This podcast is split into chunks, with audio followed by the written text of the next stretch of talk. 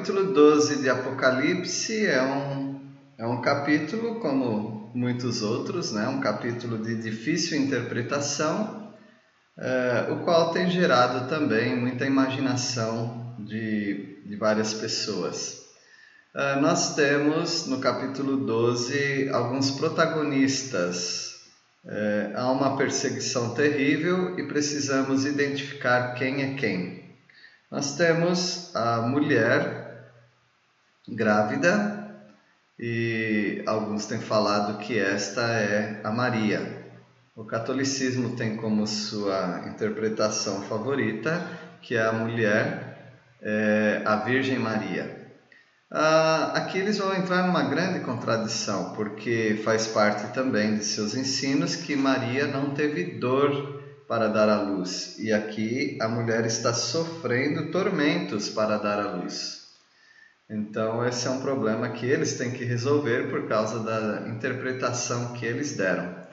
E como nós estamos seguindo uma linha uh, dispensacionalista pré-milenista, eu quero me permitir dar a interpretação que eu acredito será correta, de acordo com os comentaristas que eu tenho pesquisado, embora tenha lido outros também, mas uh, não, não creio serem as interpretações corretas como a, a que eu acabei de mencionar. Vamos estudar os protagonistas de uma terrível perseguição em Apocalipse, capítulo 12. A mulher grávida. A mulher grávida é a nação de Israel, versículos 1 e 2 Viu-se grande sinal no céu, a saber, uma mulher vestida do sol, com a lua debaixo dos pés e uma coroa de doze estrelas na cabeça. Uh, não acontecerá no céu a presença de Deus e nem na terra, mas isso uh, acontece uh, no céu, no espaço cósmico, onde nós podemos ver. E aqui diz que viu-se grande sinal no céu. Eu não sei quantos terão isso como se fosse uma tela, eles vendo tudo isso acontecer, e ou, ou se isso está nos trazendo uma outra, outro ensino no sentido de perseguição da nação de Israel e ah, uma proteção da nação de Israel em um certo lugar ou num certo estado, estado de uh, de proteção, como um invólucro, algo que protege a nação de Israel. Eu acredito que uh, a perseguição do anticristo vai ser aqui. Então, essa essa simbologia toda dada no capítulo 12, é, ela tem o seu paralelo, a sua analogia, a sua comparação com o que está acontecendo na terra. A mulher grávida é a nação de Israel, e, e como ela é uma mulher vestida do sol, é, com a lua debaixo dos pés e uma coroa de doze estrelas, representando as doze tribos de Israel, representando a nação. Vocês podem lembrar um pouco do sonho que ah, José teve, onde ah, havia o sol e a lua, evidentemente os patriarcas, os seus pais, é, e havia os feixes se inclinando diante de José. E aqui nós temos a lua, o sol e as doze estrelas, representando a nação de Israel. No versículo 2, que achando-se grávida, grita com as dores de parto, sofrendo tormentos para dar à luz. A nação de Israel é, para sobreviver nesse mundo, teve que é, passar pela dor de parto, muito tormento. A nação de Israel sofreu tormento com várias perseguições. A nação de Israel sofreu nos cativeiros, sofreu ah, depois do cativeiro também, ah, naqueles anos de silêncio, houve ali, leia-se a, a história dos 400 anos de silêncio, a família dos Macabeus, de Judas Macabeus, e, e nós vemos no início também, ah, enquanto Jesus estava aqui, o sofrimento que a nação teve sob o poderio de Roma. E mais adiante, no ano 70, a invasão que Jerusalém sofreu, no ano 142, outra invasão, uma diáspora, ou seja, um, uh, uma dispersão da nação de Israel por todos os cantos, sofrendo terrivelmente até hoje, uh, mas antes desses dias, ou seja,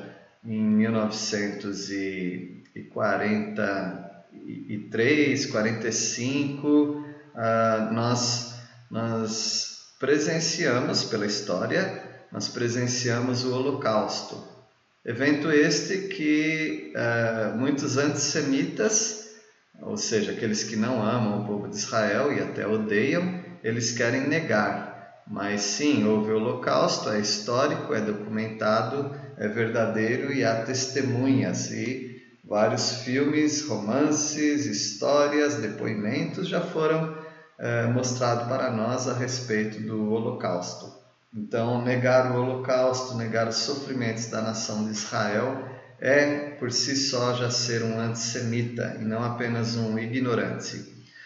A nação de Israel sofre até hoje com ah, atentados, sofre com a pressão palestina e, e do mundo todo em torno dela, e isso traz uma dor de parto. E essa mulher, é, sendo a nação de Israel, para gerar os seus filhos, ou seja, os judeus e também aqui especificamente na tribulação, todos os que creem no Messias, vai sofrer muito. O dragão vermelho é outro protagonista. Esse dispensa apresentações, é o próprio Satanás, versículos 3 e 4. Viu-se também outro sinal no céu, e eis um dragão grande, vermelho, com sete cabeças, dez chifres, e nas cabeças sete diademas. Uh, o anticristo ele é energizado pelo dragão, que é Satanás. E ele tem aí suas sete cabeças, talvez o poderio econômico, e os dez chifres, talvez ah, as confederações dos países que agirão é, em sociedade com o anticristo. Versículo 4: a sua, cada, a sua cauda arrastava a terça parte das estrelas do céu, as quais lançou para a terra. O dragão se deteve em frente da mulher que estava para dar à luz, a fim de, de lhe devorar o filho quando nascesse. Então, o, o Senhor Jesus é aquele que foi, foi perseguido por Herodes quando era bebê ainda, e e o nascimento de Jesus provocou um grande ódio no rei Herodes, que não queria dividir essa honra com ninguém, e ele mandou matar todos os infantes de dois anos para baixo. E, e nós vemos aqui no, em Apocalipse o dragão é de frente da mulher querendo matar, devorar o filho quando nascesse.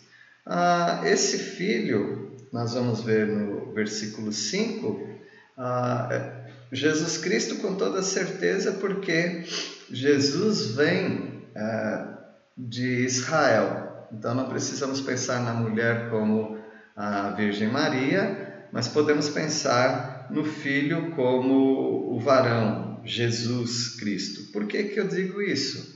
Porque o versículo 5 ele é um pouco mais específico do que apenas uh, o povo de Israel ah, os judeus. Veja o versículo 5: Nasceu-lhe, pois, um filho varão, que há de reger todas as nações com cetro de ferro. E o seu filho foi arrebatado para Deus até o seu trono. Ah, Jesus Cristo, ele não está aqui na terra, ele esteve na terra, mas o Senhor Jesus Cristo é, é aquele que Satanás sempre quis destruir, em todo o tempo. Então, nós temos aqui um incidente é, extratemporal, ou seja, ele não está apenas no tempo da tribulação, mas ele, uh, ele vai relatando um tempo em que Cristo Jesus sempre foi alvo do ódio do dragão. e ele que vai reger, reger as nações, todas as nações, com cetro de ferro. Isso não é a nação de Israel, isso é Jesus Cristo. Jesus Cristo quem vai é, reger essas nações. Versículo 6, o deserto. Outro protagonista aqui no nosso ensino, é, o deserto é um lugar de proteção, esse estado de proteção para a nação de Israel. Versículo 6. A mulher, porém, fugiu para o deserto, onde lhe havia Deus preparado lugar para que nele a sustentem durante 1260 dias. Ah, na metade da tribulação, Israel será traída ou traído pela, pelo anticristo e precisará proteção, porque o anticristo vai querer destruir ah, a nação de Israel, assim como quis destruir a Jesus Cristo.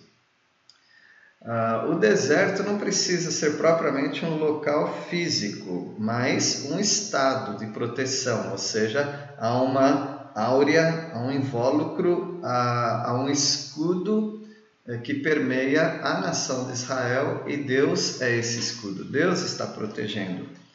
Uh, o, o, o versículo 6 nos fala que é durante 1260 dias, ou 42 meses, ou 3 anos e meio. É o tempo que Israel vai ser perseguida durante todo o, a segunda metade da tribulação, que alguns preferem chamar de grande tribulação, até que Cristo Jesus venha e resolva essa situação, protegendo definitivamente Israel e destruindo o exército do anticristo.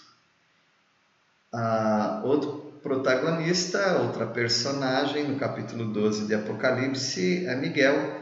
Miguel é o anjo guerreiro, já mencionado em Daniel, mencionado também em Judas. Em Daniel, vocês que leram, que leem, ah, vão se lembrar que Deus tinha uma mensagem, uma resposta de oração para Daniel, mas demorou 21 dias para que essa resposta chegasse. Por quê?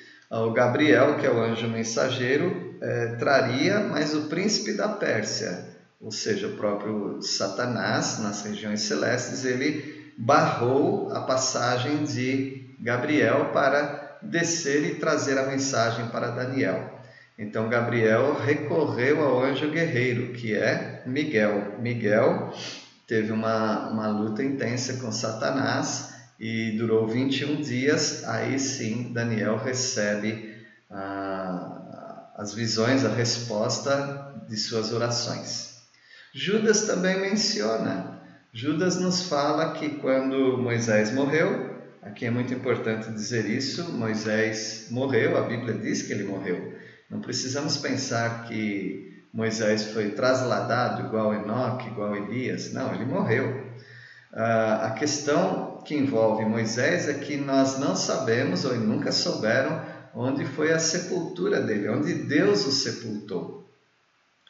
Uh, Satanás queria reivindicar o corpo de Moisés. Nós sabemos que uh, a serpente de bronze foi resgatada e foi é, adorada, a Neustã, como é chamada na Bíblia, Neustã foi é, reverenciada pelo povo de Israel. Por isso Josué teve que derreter e jogar pelo ribeiro ah, aquele, aquele bronze. Se fizeram isso com uma serpente, o que fariam com o corpo de Moisés?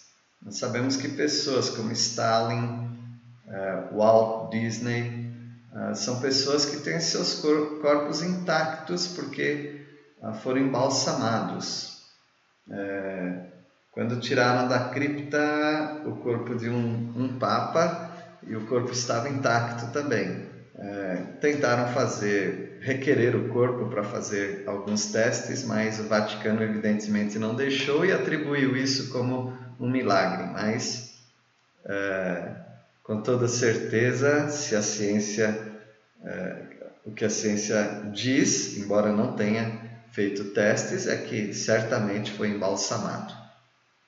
Então, a, a preservação de corpos poderia, ou a pre, preservação do corpo de Moisés poderia ter sido feito com Israel uma vez que Israel também aprendeu a técnica de embalsamar, José foi embalsamado, é, e por um tempo, evidentemente. Então, Moisés teria sido adorado, e se o embalsamento não tivesse todas as técnicas ou falhasse, ainda assim ah, eles pegariam os ossos de Moisés e o adorariam, o reverenciariam, porque isso é comum com heróis e com um povo que precisa de heróis. E, juntando isso à idolatria, ah, haveria então um grande estrago. Mas Deus ocultou o corpo de Moisés. O livro de Judas nos fala que ah, Satanás brigou com Miguel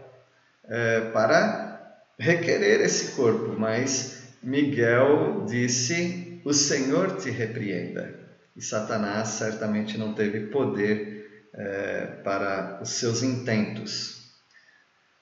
Miguel, portanto, é o anjo guerreiro citado em Daniel, citado em Judas também.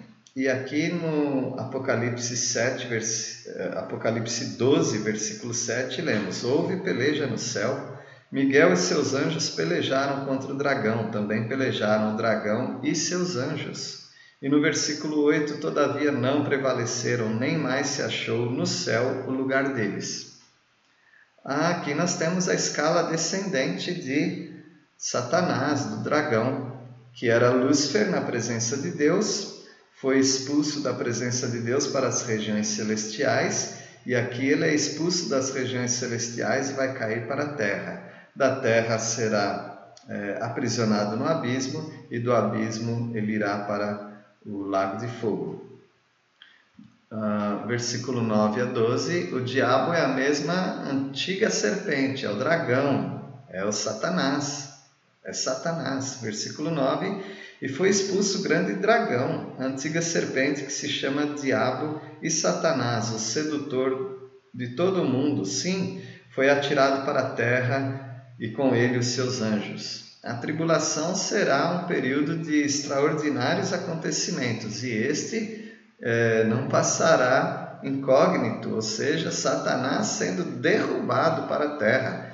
Havia, ou, aqui no momento, a, a atuação do anticristo, do falso profeta, é, dos demônios, como nós já vimos, especificamente no capítulo 13 veremos sobre o anticristo, mas agora o próprio diabo, Satanás, antiga serpente, o dragão, é lançado para a terra. E, e há uma grande alegria no céu, por isso, embora os moradores da terra padecerão a, a presença raivosa desse dragão que é Satanás. Versículo 10 então ouvi grande voz do céu proclamando: Agora veio a salvação, o poder, o reino do nosso Deus e a autoridade do seu Cristo, pois foi expulso o acusador de nossos irmãos, o mesmo que os acusa de dia e de noite diante do nosso Deus. Satanás tem esse, uh, essa liberdade, essa permissão dada por Deus de ainda ter acesso à presença de Deus com a finalidade de acusar. Nós vemos que no livro de Jó, capítulo 1, Satanás vem de rodear a terra e ele conversa com Deus. E ao conversar com Deus, ele requer é, Jó para provar que Jó é fiel somente porque ele é cercado das bênçãos de Deus. Mas ele não obteve sucesso porque é, Jó confiou no, em Deus. Mas Satanás tem nos acusado dia e noite é, diante de Deus, mas Apoca... é, 1 João capítulo 2, versículo 1 e 2, nós vemos que nós temos um advogado que intercede por nós, e esse advogado está sempre é, livrando a sua barra, sempre ele está te defendendo, porque Hebreus 7, 25 diz que ele é o nosso sumo sacerdote que intercede por nós para sempre. Nós estamos totalmente protegidos das calúnias de Satanás. Estamos protegidos das calúnias de Satanás, também não precisamos nos preocupar com as calúnias dos homens, porque o Senhor é quem nos protege. Versículo 11: Eles, pois, o venceram por causa do sangue do Cordeiro e por causa da palavra do testemunho que deram, e mesmo em face da morte, não amaram a própria vida.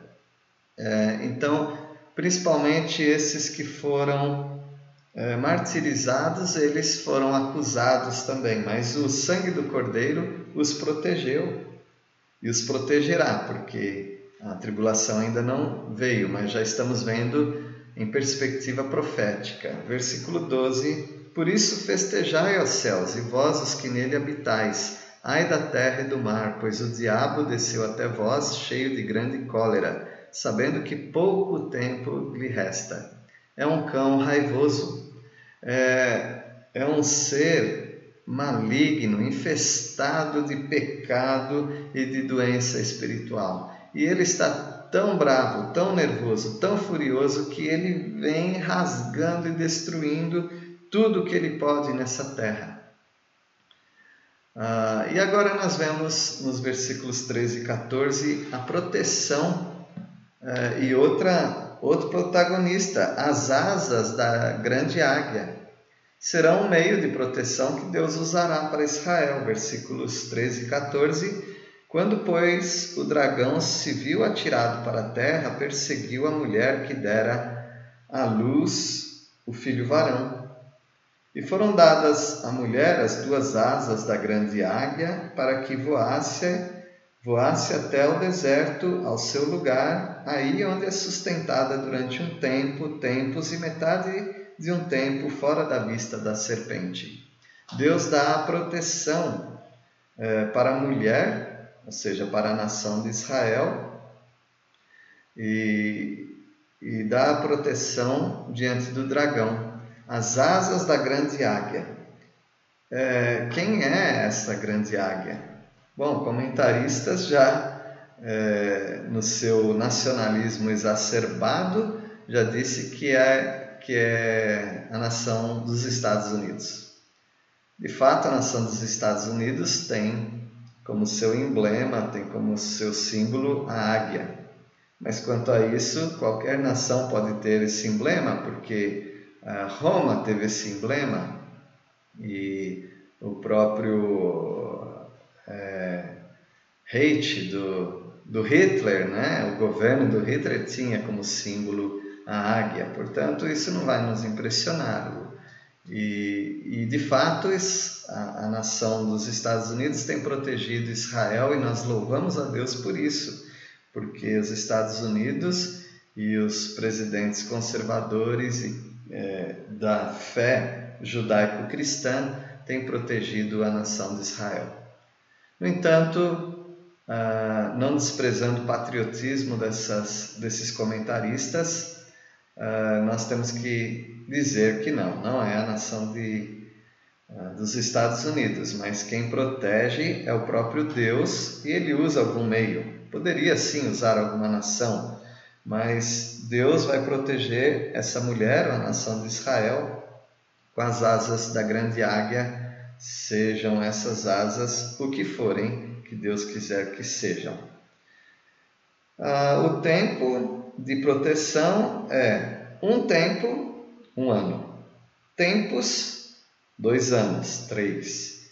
E metade de um tempo, meio ano. Três anos e meio, é, a nação de Israel é protegida. Ou seja, ela é protegida pelo próprio anticristo no primeiro, é, primeira parte da tribulação, os 42 meses, três anos e meio. E os outros 1260 dias, que é o mesmo que 42 meses, 3 anos e meio, a nação de Israel é protegida é, pelo próprio Deus. Em algum momento, é, Deus permite que pessoas de Israel morram. Então, dois terços da nação morrerá de fato, sobrará um terço, conforme profecia que temos de Zacarias. Ah, no versículo 15, nós temos outro protagonista personificado aqui, o rio. O rio serão as nações aliadas ao anticristo para tentar matar Israel. Quais são as nações aliadas? Hoje tem várias, mas uh, pensaríamos na Rússia, pensaríamos na China, uh, no Iraque, nações que de representatividade que odeiam a nação de Israel. Esse exército que vem ah, alguns têm conjecturado que seria a, a China, o exército da China, que também foi mencionado lá atrás um pouco a respeito daqueles quatro demônios que saem é, do Eufrates e, e, mais o seu exército, mas ali provavelmente são demônios. E aqui, possivelmente, um exército mesmo de soldados das confederações do Anticristo. Versículo 15. Então a serpente arrojou da sua boca atrás da mulher água como um rio, a fim de fazer com que ela fosse arrematada pelo rio. Então, esse exército, aqui simbolizado por um rio, é, arrebataria a nação de Israel, exterminaria Israel. Mas isso não foi possível e não é possível porque Deus está protegendo a nação. A terra, porém, socorreu a mulher e a terra abriu a boca e engoliu o rio que o dragão tinha arrojado de sua boca. Então, esse exército do anticristo, nesse momento, não teve sucesso e não terá nunca sucesso em destruir Israel. Deus protege mais uma vez. E outro protagonista são os descendentes da mulher. Foi falado do filho varão. O filho varão é Jesus, e isso já foi.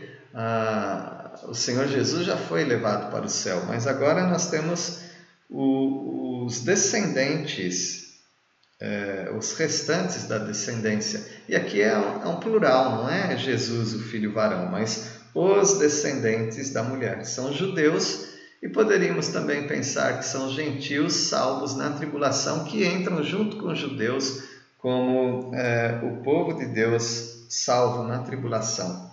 Versículo 17: Irou-se o dragão contra a mulher e foi pelejar com os restantes da sua descendência os que guardam os mandamentos de Deus e têm o testemunho de Jesus, e se pôs em pé sobre a areia do mar. E aqui é uma introdução para o capítulo 13, que é a apresentação da besta que emerge do mar, o anticristo, do falso profeta que emerge, que vem da terra, que é o falso profeta.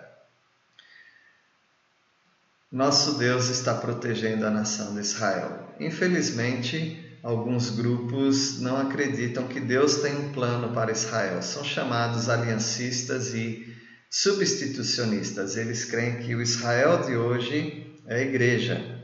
E eles creem, alguns até mais extremados, creem que Israel do passado, na verdade, é a igreja do Antigo Testamento.